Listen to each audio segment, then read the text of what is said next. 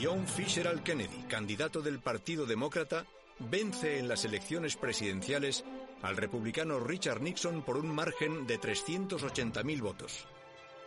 Se celebran en la capital de Italia los decimoséptimos Juegos Olímpicos con la participación de 7.500 deportistas de 85 países.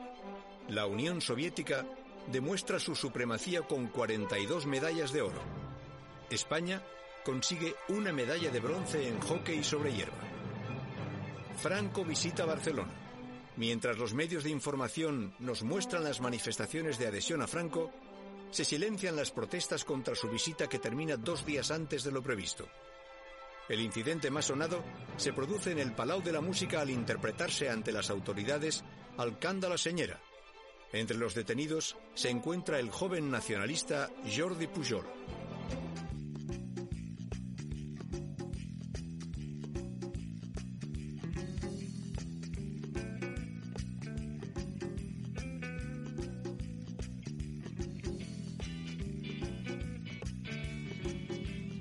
Muy buenas y sean todos bienvenidos a este especial de lo que, en nuestra humilde opinión, ha sido lo mejor de este 1960 que está a punto de terminar. Este año es el primero de lo que esperamos sea una década brillante y optimista. Esto es La olla de la cocina al infierno. Al micrófono una vez más, Sato Yasei, emitiendo desde Radio Juventud Madrid para la cadena azul de radiodifusión. Como es habitual en estas galas, repasaremos lo que ha dado así la cultura popular este año nos vamos a centrar principalmente en el cine y remataremos el programa con un bloque musical. Todo ello aderezado por los consejos comerciales de nuestros patrocinadores. Vamos camino de 1961 despacito y con buena letra. Y para ello, nada mejor que calentar motores con los Ventures y su tema instrumental Walk, Don't Run. No corras. 1961 está a la vuelta de la esquina y ya no hay donde huir comercial. ¡Nos vayáis!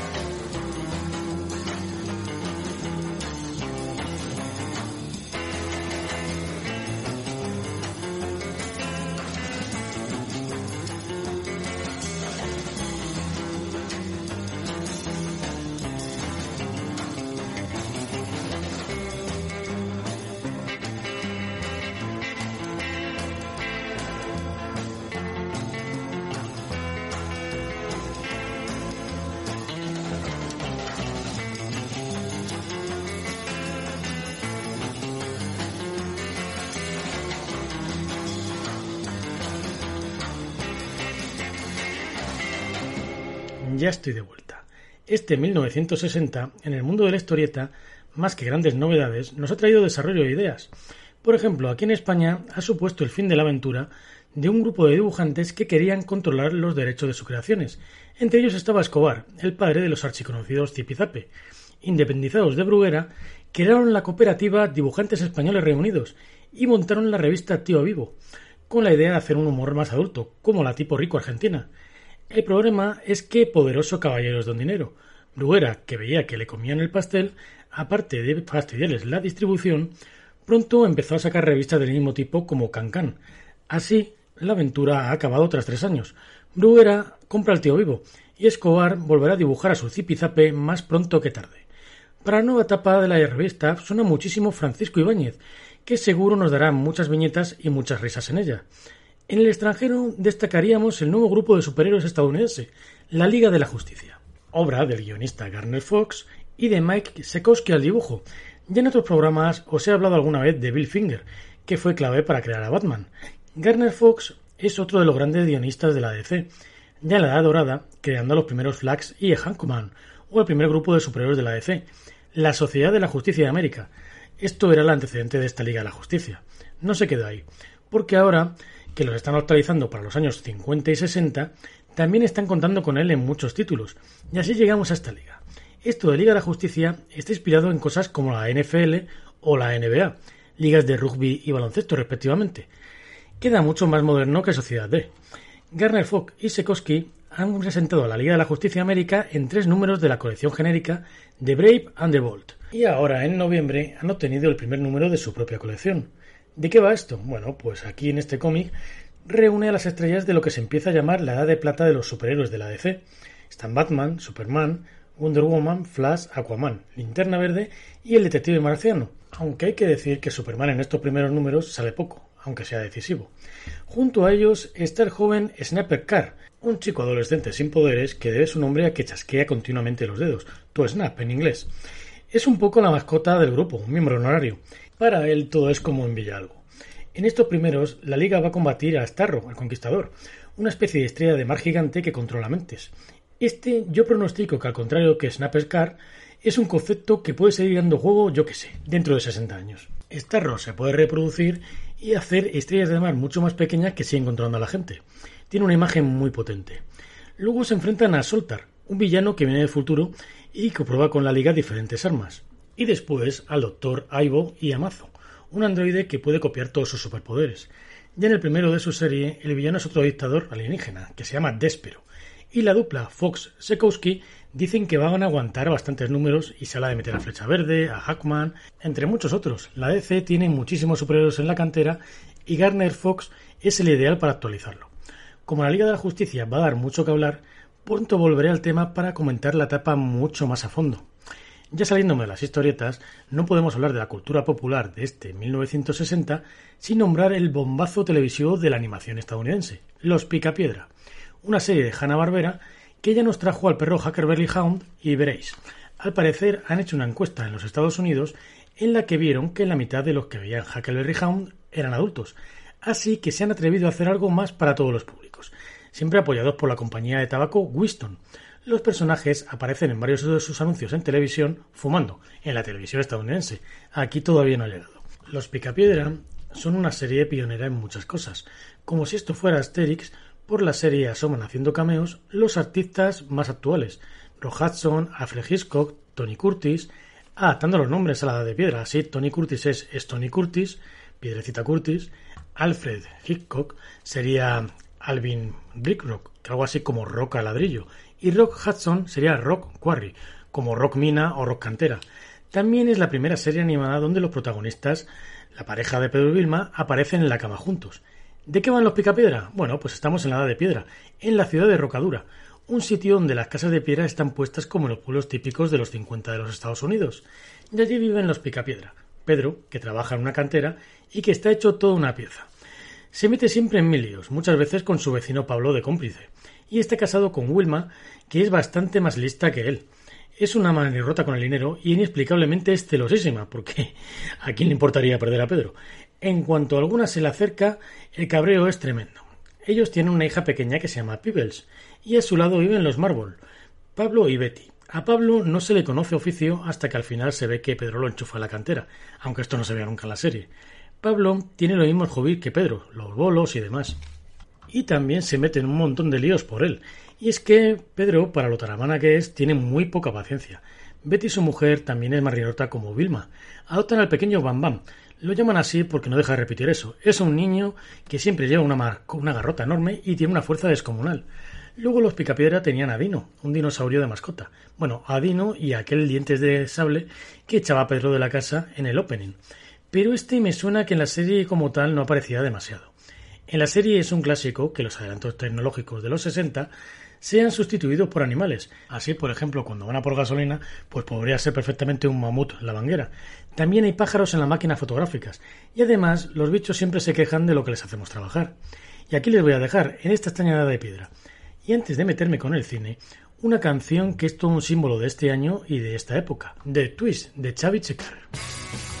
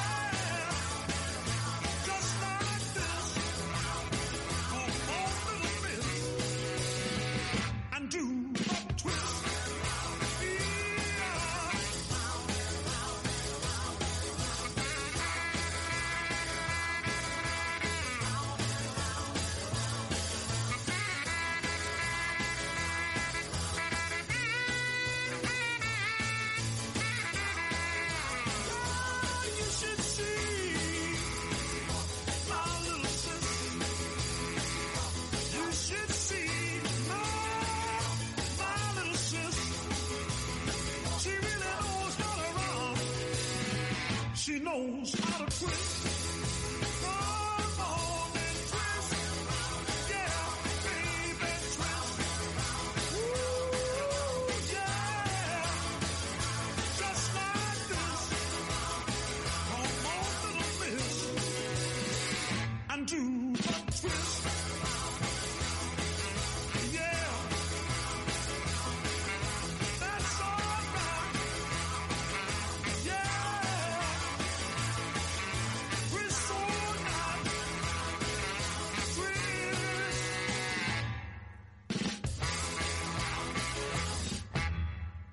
Ya estamos de vuelta con el cine. Este año hemos tenido muchas y buenas películas, en los géneros que más nos gustan en este programa, el terror y la ciencia ficción. Los estadounidenses siguen siendo los reyes, con títulos muy competitivos en Europa. Vamos a empezar por el terror. La Hammer Films inglesa nos ha traído dos nuevos títulos. Uno es Las novias de Drácula, dirigida por uno de los mejores directores que tiene la compañía inglesa, Terence Fisher. De él ya hablamos el año pasado por sus espléndidos El sabueso de los Baskerville y La momia, este año nos trae el siguiente capítulo de la saga de Drácula, aunque a esta no la podríamos llamar propiamente una secuela de Drácula, es más bien una historia que pasa en el mismo universo, y es que aparte de salir Peter Cushing de Cazavampiros y que mencionan brevemente al principio que Drácula ha muerto hace poco, poco tienen que ver. ¿De qué va esto? Pues nos vamos a ir a Europa del Este, presumiblemente en el siglo XVIII-XIX, y conocemos a la joven maestra francesa Marianne, que viaja en una dirigencia rumbo a una escuela para señoritas donde está contratada para enseñar. Viajar no era nada seguro en aquella época, y tras pasar unas cuantas aventuras, Marian va a ir a parar al castillo de la baronesa Mainstad, que guarda muchos misterios, entre otros al mismísimo hijo de la baronesa, que está allí preso por su madre. Marian se enamora perdidamente de él y lo libera, sin saber que es un vampiro. Esto va a desatar en la región una oleada de terror de la que no se va a librar ni la propia madre del vampiro, y solo la llegada de un Malgensil, el cazavampiros, una vez más el genial Peter Cushing, podrá pararlo. No es de las mejores de la Hammer. La otra propuesta de los ingleses es Las dos caras del Dr. Jekyll, o Jekyll's Inferno en inglés, también dirigida por Terence Fisher. Este hombre va a todo ritmo. Del casting, pues destacaríamos a Paul Massey como Henry Jekyll y Edward Hyde, a Dawn Adams como Kitty Jekyll, la mujer del buen doctor, y a Christopher Lee como el amigo del doctor. ¿Qué vamos a decir de Christopher Lee? Ha sido el monstruo de Frankenstein, ha sido la momia y también Drácula. Bueno, ¿de qué va esto? Pues es la enésima adaptación del clásico libro de Robert Louis Stevenson, El extraño caso del Dr. Jekyll y Mr. Hyde. Llevan 40 años haciendo películas de él y le me loco, pero lo mismo dentro de otros 60 seguirán haciendo cosas de este libro. Esta es la de nuestra generación.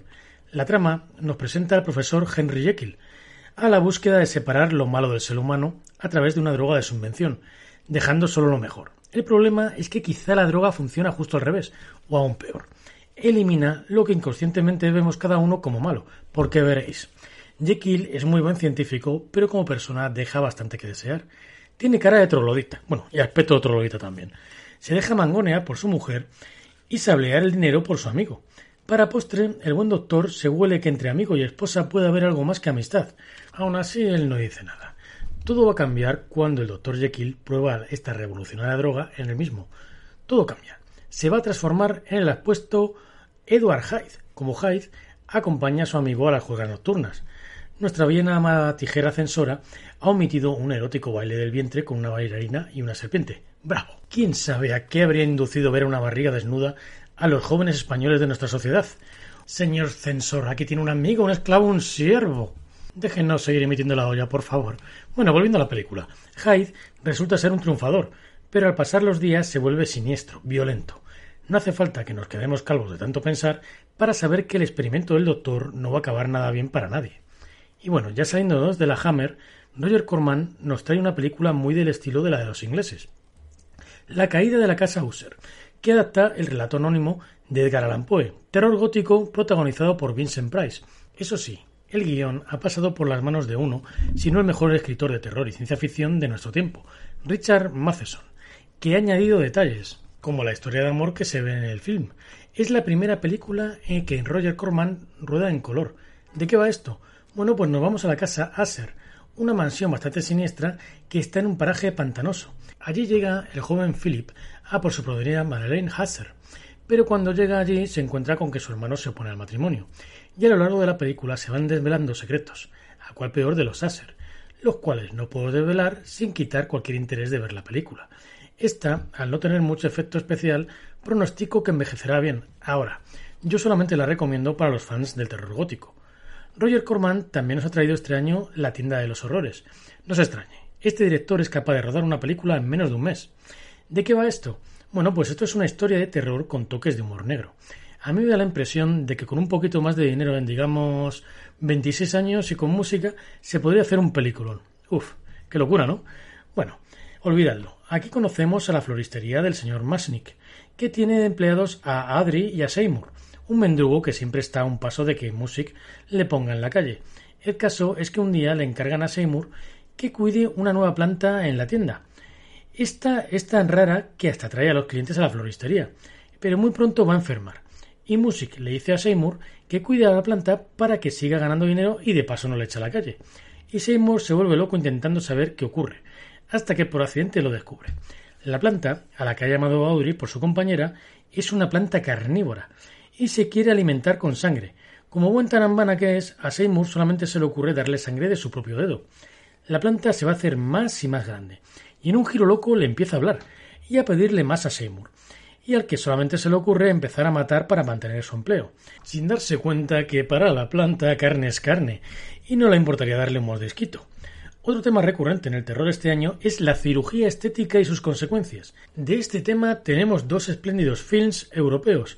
El primero es Circus of Horror, el circo de los horrores, o El fantasma del circo en muchos países de Hispanoamérica. Es una película inglesa dirigida por Sidney Hayers, un hombre del que se dice que tiene muchísimo futuro en la televisión inglesa. Del casting yo destacaría al alemán Anton Driffin, que es el protagonista, interpretando al malísimo cirujano plástico sin escrúpulos, el doctor Rossiter. ¿De qué va Circus of Horror? Pues nos vamos a la Inglaterra de la posguerra, a mediados de los 40. El doctor Rossiter hace operaciones de cirugía estética sin control. Después de que éste deje gravemente desfigurada a una clienta, el buen doctor tiene que huir a toda pastilla de Inglaterra. Esta huida casi le cuesta la vida, y además va a tener que cambiar de cara y de nombre. Pasará a ser conocido con el nombre de Suller, y con sus ayudantes se larga a Francia. Allí se va a hacer con el control de un circo, para el que va reclutando delincuentes a los que cambia el rostro para que eluden a la justicia. El doctor, que no es tonto, tiene debilidad por las mujeres bellas. Sin embargo, vamos a ver que su maldad le va a perseguir hasta su nueva vida. Su nueva posición como el dueño del circo no va a aplacar su sed de sangre, y en su gira por Europa va dejando un reguero de víctimas de sospechosos accidentes, hasta que un día el circo llega a Inglaterra, y el doctor le va a reconocer una víctima de sus malas artes. La cosa no va a acabar bien ni para el doctor ni para sus compinches. Ahora vamos a ir con otro cirujano de Aquí te espero.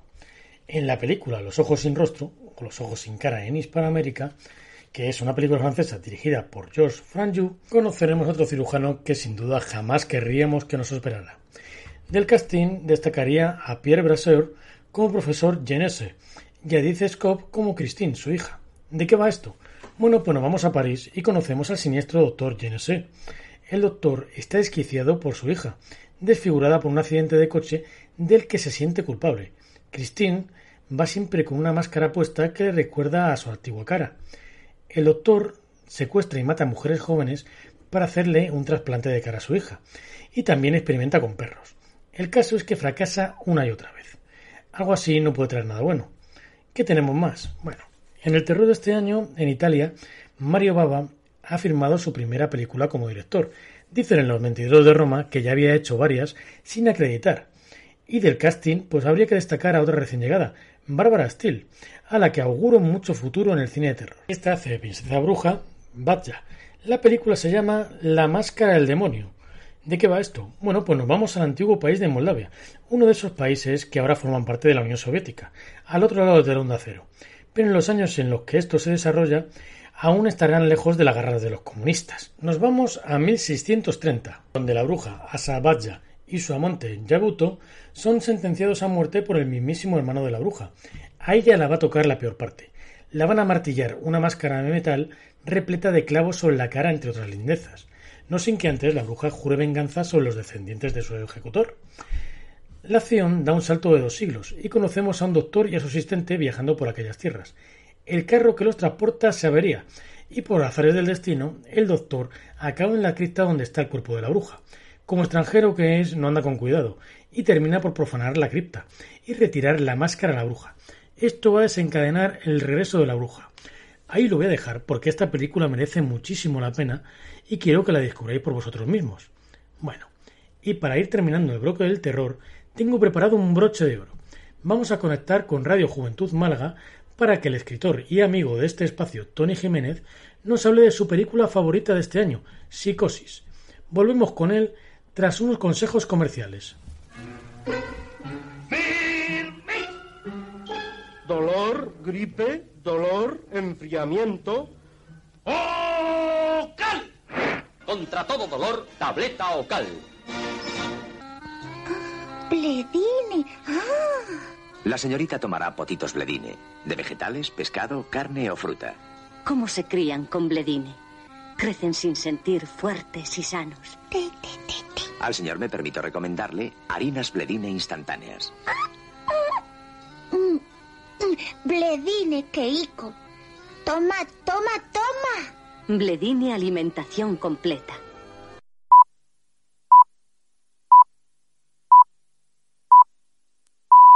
Bueno, bueno, bueno, que en 1960 hemos tenido, hemos tenido.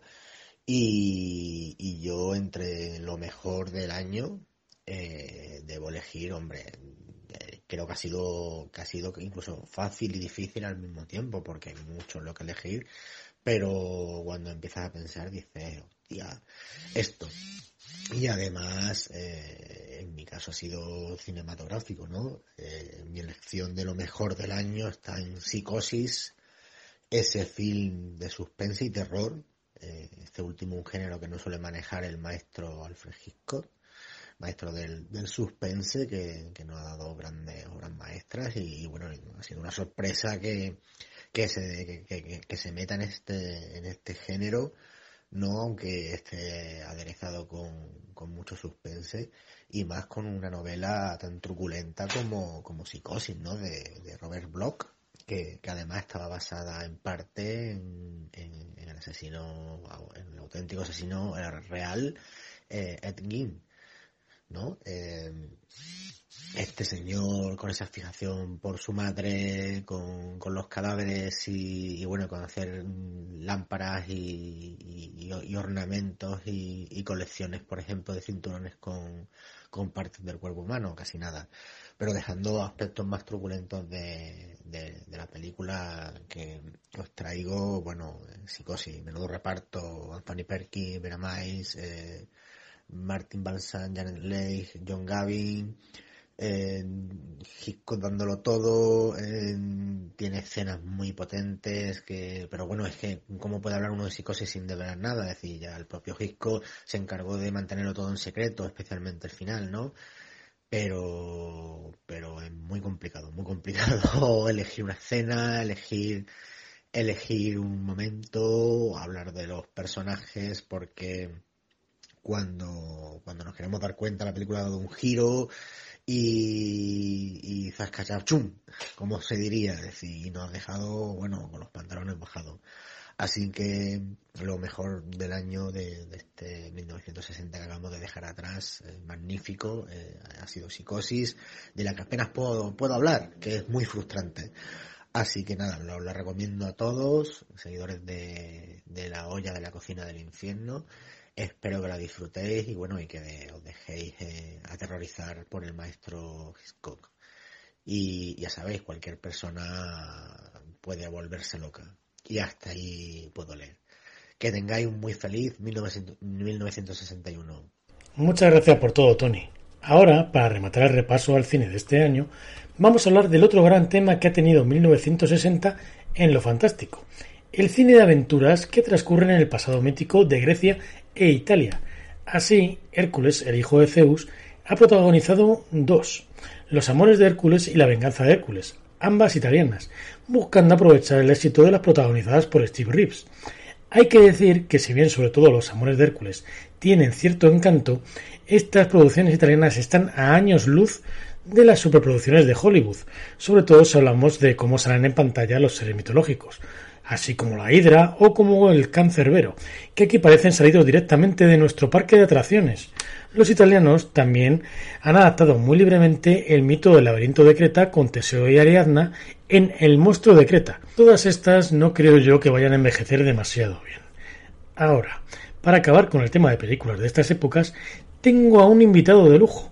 Vamos a conectar con Radio Juventud Laguna del Duero, donde el crítico del ABC, Bele González, nos ha mandado un corte reseñando a fondo el que sin duda es el Peplum, la película de romanos más importante de todo 1960, Espartaco. Vamos a darle paso. Hola, muy buenas queridos radioyentes, soy Bele González, el reportero del ABC, experto y crítico de películas, teatro y variedades y mandaba este corte a mi gran amigo Sato Yasei de La olla de la cocina del infierno, porque va a hacer un especial de sus 100 programas radiofónicos. Y la película de la que vamos a hablar, bueno, hay que decir que este año 1960 ha sido maravilloso, sobre todo con la consecución de la quinta Copa de Europa de nuestro querido Real Madrid. Y bueno, también ha habido películas gloriosas como esta de Espartaco, que se ha estrenado recientemente en los cines españoles y a todo color. Es una película estadounidense de 1960 dirigida por Stanley Kubrick y basada en la novela histórica homónima de Howard Fast. Bueno, hay que decir que esta película ha sido una lucha de egos porque hemos hecho un trabajo periodístico y hemos investigado que había mucha lucha de egos. Esta película al principio iba a ser dirigida por Anthony Mann, pero uno de los productores, Kirk Douglas y protagonista de la cinta, le despidió. Y fue a por Stanley Kubrick, del que hacía unas declaraciones algo así como que era un genio, pero que era también un hijo de puta. Y era perfecto para la película. Stanley Kubrick aquí es un joven director sin poca experiencia, no tiene ni 30 años, pero firma una gran película. Y bueno, hay que decir que en mis investigaciones hay el guion, el guionista ha puesto un seudónimo, pero en realidad es Dalton Trumbo, el asqueroso rojo comunista que ha sido censurado en su propia tierra, Estados Unidos, por el presidente MacArthur. Pero bueno, eh, Kirk Douglas pues lo ha ocultado, y además se llevaba mal con el que ha escrito la novela, Howard Foss, entonces ninguno, tanto uno como otro, no saben que están trabajando juntos. Pero ya se lo digo yo, la música es de Alex North. Es un género épico, un drama histórico. La duración de la cinta es 184 minutos. Presupuesto 12 millones de dólares. Pero bueno, por mi experiencia yo creo que puede recaudar fácilmente 60 millones de dólares. Y bueno, paso más a, la sinopsis. Si alguien no la ha visto, que vaya enseguida al cine antes de escuchar este corte. La película fue rodada seis meses en la ciudad española de Alcalá de Henares, concretamente en la Puerta de Madrid, el Paseo de los Curas y los Cerros de Alcalá. bueno, hay que decir que aquí Kirk Douglas eh, pidió permiso a nuestro queridísimo generalísimo Franco y Franco le dio permiso para rodar en España, pero eh, había una condición clara, que no quería ver a ninguno de los, nuestros soldados que siempre ruedan estas películas, eh, verle morir en, la, en la pantalla. Y bueno, pues Kirk Douglas dijo, pero ¿qué me está contando este señor? Bueno, firmó el contrato y dice que va a saber este si es español, el extra, o alguno estadounidense, o de Italia, o de otros lados que tenemos extra, ¿sabes? Y bueno, vamos con la película Espartaco. La película empieza en una mina de Libia, donde hay un esclavo, Espartaco, un esclavo tracio y allí lo está pasando muy mal y ayuda a un hombre pues que está mayor y le están azotando y entonces de repente muerde a un guardia. ¿Qué pasa? Que esto coincide con la visita del lanista Lentulo Batiato, genialmente interpretado por Peter Ustinov, que yo creo que puede sonar para los Oscars como mejor actor del reparto. Y bueno, le coge y le lleva a su escuela de gladiadores en Capua Allí en Capua, Espartaco empieza a luchar y a adiestrarse como con un provocador Marcelo, jefe de, y maestro de, gladiadores. Y bueno, ahí lo pasa mal y conoce a Variña, a Variña, que es una esclava que la meten en su celda como si fuesen unos animales ahí a reproducirse y a desfogarse, mientras por arriba en la celda hay una, como unas rejillas donde está Batiato y Marcelo mirando a ver si se aparean estos dos. Pero claro, Espartaco nunca había estado con ninguna mujer y le da corte y no le gusta que le miren haciendo sus cosillas. Así que no pasa nada y respeta a Variña, se enamora de ella. Pero bueno, aquí viene luego una cosa que va a ser fundamental para, para, el, desarrollo de la película, que es la visita de dos patricias con, con el senador Craso, Laurence Oliver, y Glabro, jefe de la milicia de Roma. Y bueno, ya eligen unas unas parejas de gladiadores que se tienen que matar a muerte y a Espartaco le toca con Drava, con el que ya había tenido palabras de cómo se llamaba y tal, que quería ser amigo suyo, pero Drava le dijo que no quería ser amigo de nadie porque ya había vivido Drava otras veces que había tenido que matar a amigos suyos. ¿Qué pasa? Que en esta pelea, el anterior gana a Criso, a su oponente, y en esta pelea Drava pues gana a Espartaco, que está menos entrenado. Pero bueno, Drava no puede matarle. Cuando dicen que hay que matarle, él se vuelve loco y eh, arremete contra los patricios. Pero al final Craso le clava su puñal en el cuello y lo mata. También se lleva a Variña, porque ve que es una esclava bella y tal, y huele bien y es inteligente, y se la lleva para casa. ¿Qué pasa? Que aquí pasa una revuelta de esclavos, acaban con Marcelo, todos los gladiadores se rebelan, han sido entrenados para matar, son unos geniales eh, soldados o más que soldados y entonces empiezan a rebelar ir contra todos los pueblos de Roma y esto asusta pues sobre todo al Senado romano y al centro de, Roma. Entonces mandan a, a Glabro, que es como la marioneta de, de Craso. Glabro en esta película está interpretado por John Dahl y le mandan ahí como jefe de la milicia con seis cohortes, que son unos dos mil y pico soldados, pero estos van ahí de fiestecita, va, vamos a, aplastar unas criadas y tal, y están bebiendo vino, no ponen empalizadas, ¿qué pasa? Que Espartaco les, ah, les da una considerable derrota. Vuelve humillado Glabro y entonces eh, Graco, el senador Graco, interpretado por Charles Lawton, que está genial, dice que Craso le ponga su propio castigo. ¡Hala, Glabro! A tomar por culo de aquí. Y bueno, Craso dice, pues yo me voy también porque yo puse a este hombre y tal. Eh, no se lo cree nadie, hasta el propio Graco lo dice. Dice, bueno, ya vendrá este, este no se lo... Esta pantomima de hacerse la víctima y luego vuelve cuando, cuando se ven malas dadas. Y al frente de la milicia queda Julio César, interpretado por John Gavin, que se supone que es la mano derecha de Graco. Pero bueno, luego habrá cambios y tal. Uno de los esclavos que tiene Craso es Antonino, interpretado por Tony Curtis. Y bueno, aquí en este gran país en España se cortó una, una, escena que era una depravación total, donde, donde Craso le dice a Antonino si le gustan las ostras y los caracoles, bien cortada esa, esa escena con nuestra mentalidad de 1960 por nuestra genial censura. Y bueno, pues ya van los esclavos ganando muchos pueblos de Roma, tienen una considerable fortuna de saquear las ciudades y tal, y hacen un trato con los piratas cilicios. Les entregan oro y quieren que, lleve, que lleven al ejército de esclavos a la ciudad de Brundisium y así escapar pues, a tierras donde no están ocupadas por Roma, lejos del poder de Roma. Pero claro, Roma se desespera y pone al poder a Craso, que haga frente a Espartaco. ¿Qué hace este genial estratega militar? Pues hacerle una pinza a Espartaco y llevar un ejército de Lúpulo y otro de Pompeyo para hacerle una pinza a Espartaco y que no pueda llegar al mar. Y a Espartaco, pues no, el pirata cilicio, que Graco le había dicho, también había pactado con los enemigos. Yo creo que por eso Julio César traiciona a Graco y se va con, con Craso, porque ve que, que Graco eh, hace tratos con los cilicios, que son los enemigos de Roma. Y entonces este pirata le dice, oye, que tengo un navío para tu familia y para tus amigos y os podéis escapar. No, no, no. Espartaco es un hombre fiel a sus principios y va a morir con sus hermanos. Entonces vuelven a Roma. Craso les derrota en la batalla del río Silano, Silario y ahí empieza a buscar a, a Variña y a Espartaco con la ayuda de Batiato, que luego la azotan. Eh, consigue a Variña y al hijo, pero Espartaco no sabe quién es. Mira, lo que decía de una lucha de egos. Esta escena, el señor Kubrick no quería rodarla porque decía que era muy ñoña. La que empieza a preguntar quién es Espartaco y empieza todo el mundo a gritar: Yo soy Espartaco, yo soy Espartaco, yo soy Espartaco.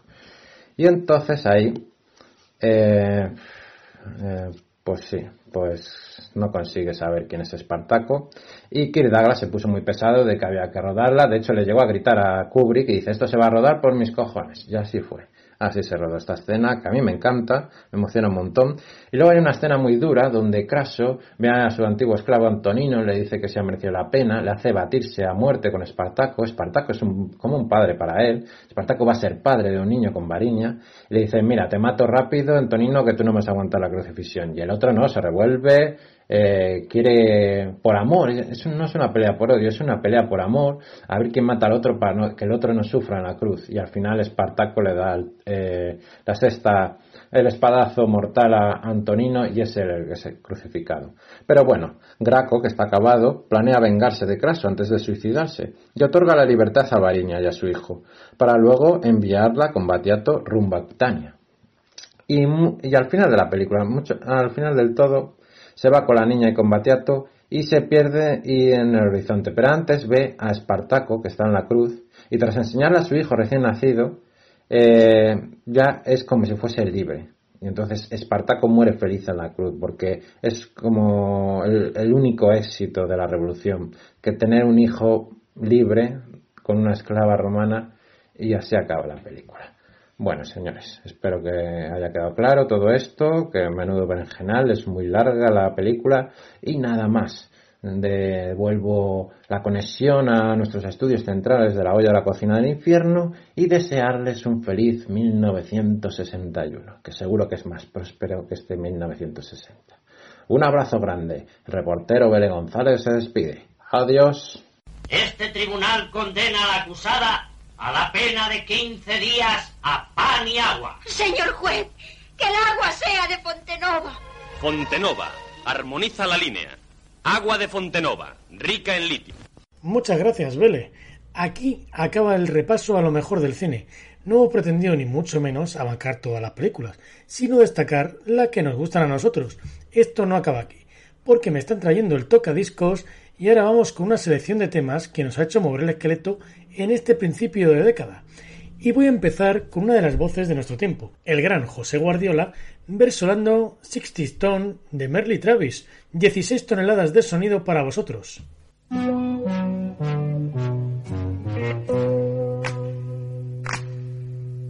Yo soy un pobre paria minero, soy con mi azadón y mi pala nací día gris sin aurora y sin sol, dispuesto a luchar a la mina fui. Cargar sixteen tons y descargar.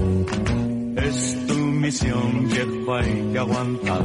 Tu recompensa, pobre, ya la tendrás.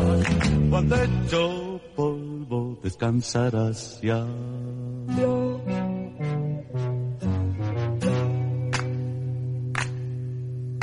Ya desde que apunta el sol me debo al control y soy para el capatazo número más.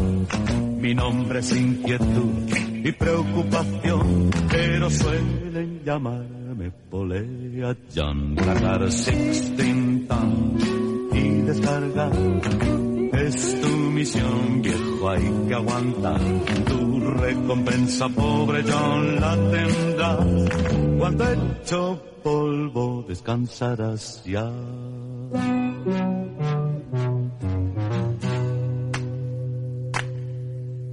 Fue tu vida negra y dura, pobre Jan. Tal vez dirán los que verán el jefe dirá, fue un valiente corazón luchando hasta el final. Cargar y descargar es tu misión, viejo, hay que aguantar. Tu recompensa, pobre John, la tendrás. Cuando hecho polvo, descansarás ya.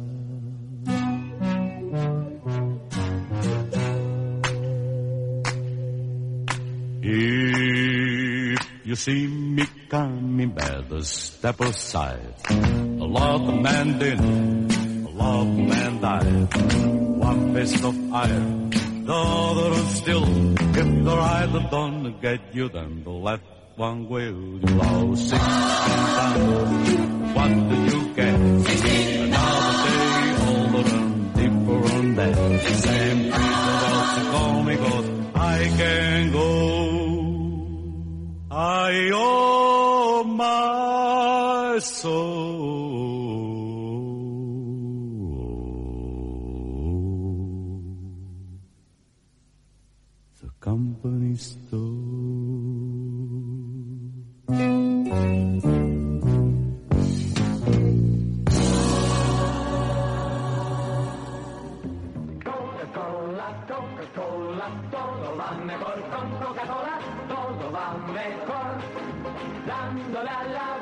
Más sabor y refresca mejor. La alegría, la comida, todo va mejor. Coca-Cola devuelve la alegría a la reunión. ¿Cómo se anima ahora?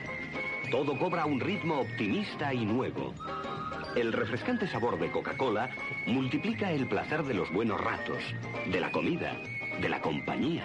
Todo va mejor con Coca-Cola, todo marcha mejor.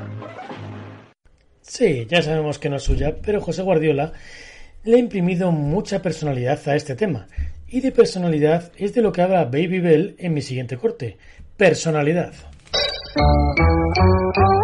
over and over. I try to prove my love to you. Over and over.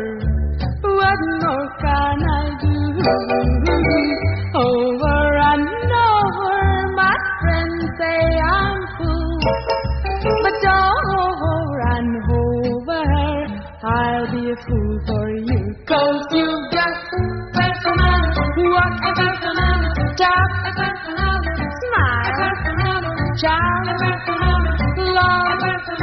And you've got a great big heart. So over, over, and over. Oh, I'll be a fool for you. Now over, and over her. What more can I do? Cause you've got. What. Talk. Smile. Charm.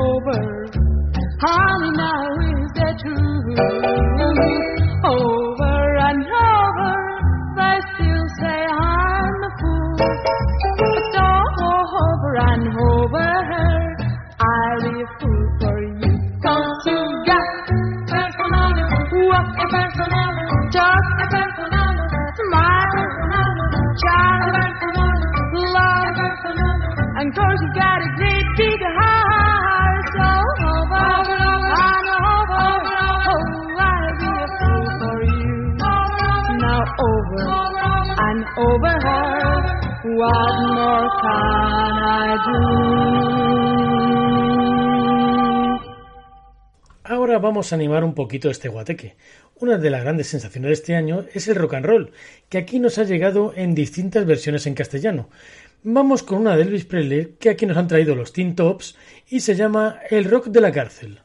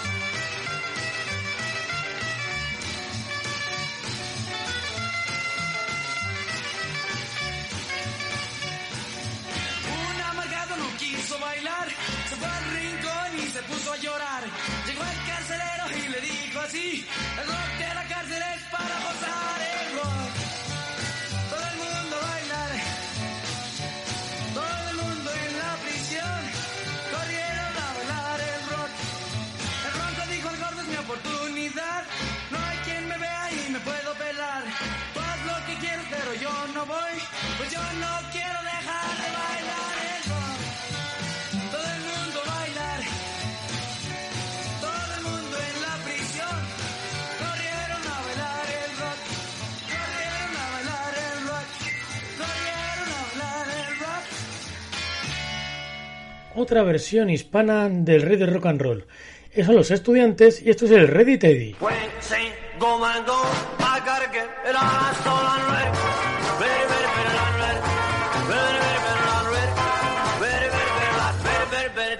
Rock and roll, boom, down, duty, go, be go, duty, bop. One, two, baby, city, all I'm one ready.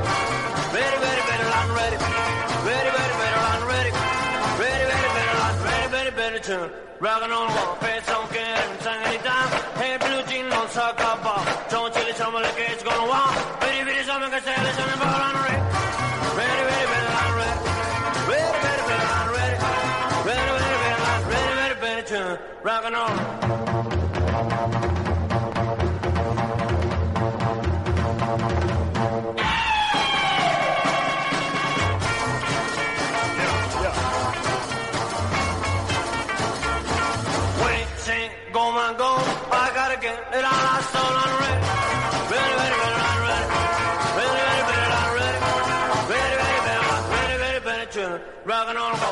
go down to the go, be go to the bop. One, two, BBC, the all of them, on ready.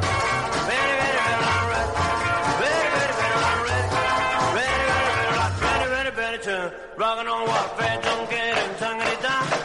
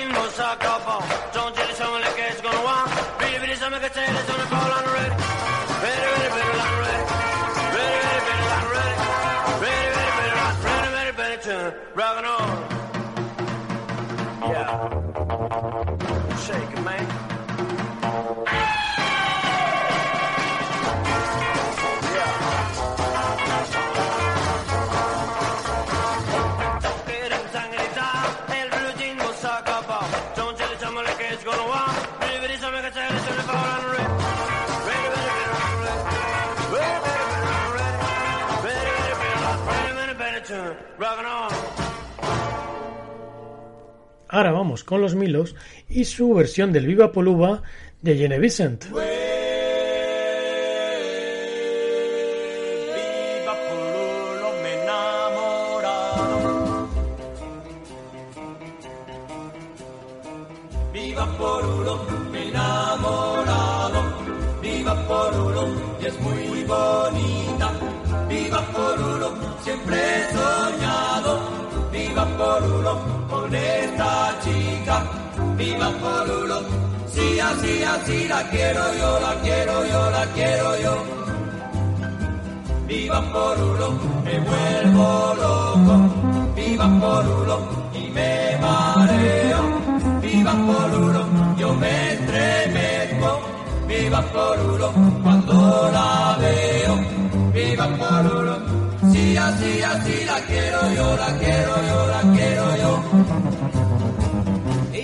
Chica que yo siempre adore. Ella es la chica que yo siempre mire. ¿Cómo hasta aquí he llegado? No lo sé. Tan solo sé que yo la quiero. Oh, oh, oh. Viva Polulo, siempre he soñado. Viva Polulo, con esta chica. Viva Polulo, sí, así, así la quiero yo, la quiero yo, la quiero yo.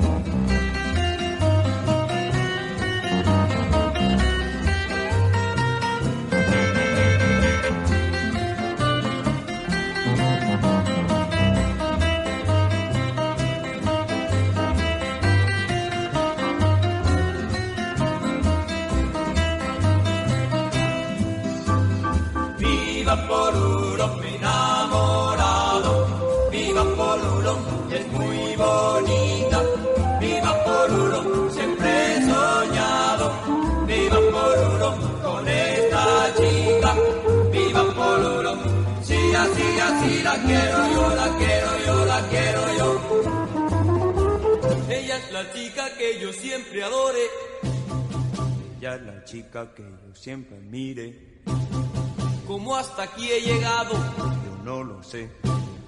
Tan solo sé que yo la quiero. Oh, oh, oh. Viva Polulo, siempre he soñado. Viva Polulo, con esta chica. Viva Polulo, sí, así, así la quiero yo, la quiero yo, la quiero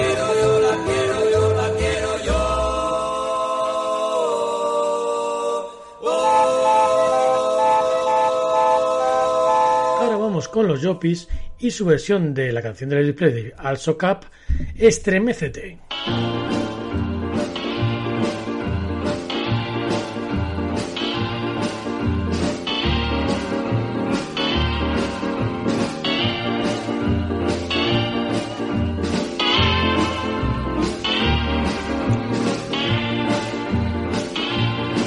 Ay, qué pollito yo vi cómo se me sonrió. Pero al acercarme no sé qué me pasó. Es algo muy raro que me hace estremecer esa mara. ¿Qué voy a hacer?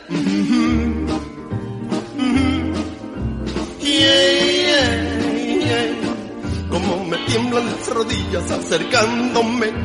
No puedo sostenerme con mi propio pie. Es algo muy raro que me hace estremecer esa mara. ¿Qué voy a hacer? Mhm. Mhm. Yeah, yeah, yeah. No me pregunten qué me puede pasar. Siento tantas cosas que no puedo explicar. El corazón me cesa de latir y me parece que me voy a morir cuando tomo sus manos me estremezco así y pienso que su beso no podría resistir. Es algo muy raro que me hace estremecer esta amor. ¿Qué voy a hacer? Mhm. Mhm. Yeah, yeah, yeah. La luenga me se traba cuando voy a hablar y temo que el cerebro se me va a reventar. Por eso pienso cuando puedo pensar que esta chiquita yo la quiero de verdad. Cuando tomo mano me estremezco así. Pienso que su beso no podía resistir. Es algo muy raro que me hace estremecer, es amor. ¿Qué voy a hacer? Mm -hmm. Yeah, yeah, yeah.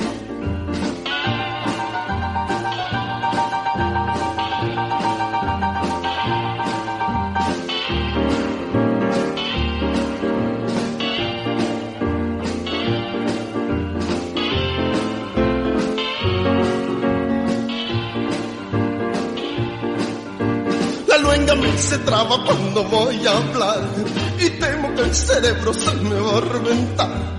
Por eso pienso cuando puedo pensar que esta chiquita yo la quiero de verdad cuando tomo su mano me estremezco así y pienso que su beso no podría resistir. Es algo muy raro que me hace estremecer esa mano. ¿Qué voy a hacer?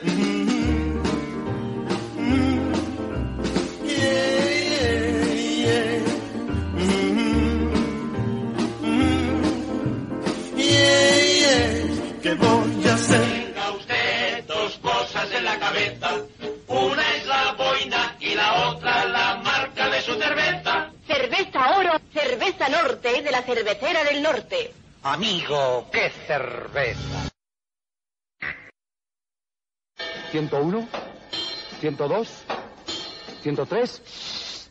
No sigas ese. Pasará por todo hasta llegar a 103, Bobadilla 103. Y con los Yopis vamos a ir dando por finalizada la gala de hoy. Como siempre, agradeceros a la escucha, radioyentes, y desearos a todos de todo corazón un feliz 1961